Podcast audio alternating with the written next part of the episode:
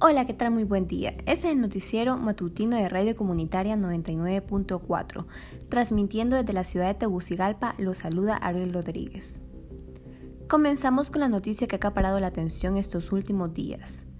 El presidente electo de Estados Unidos, John Biden, sin duda llegó al poder para hacer historia, y esta vez anunciando el pasado domingo 29 de noviembre a su nuevo equipo de comunicación el cual por primera vez en la historia del país está conformado por siete mujeres diversas y experimentadas, con quienes pretende construir una administración que se parezca al país.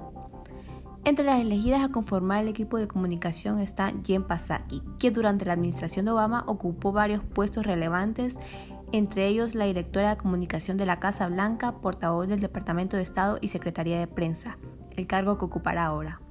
Por otro lado, Kate Bidenfield por su parte será la nueva directora de comunicación de la Casa Blanca, quien durante la administración de Obama se desempeñó como la directora de comunicación de Joe Biden cuando era el vicepresidente.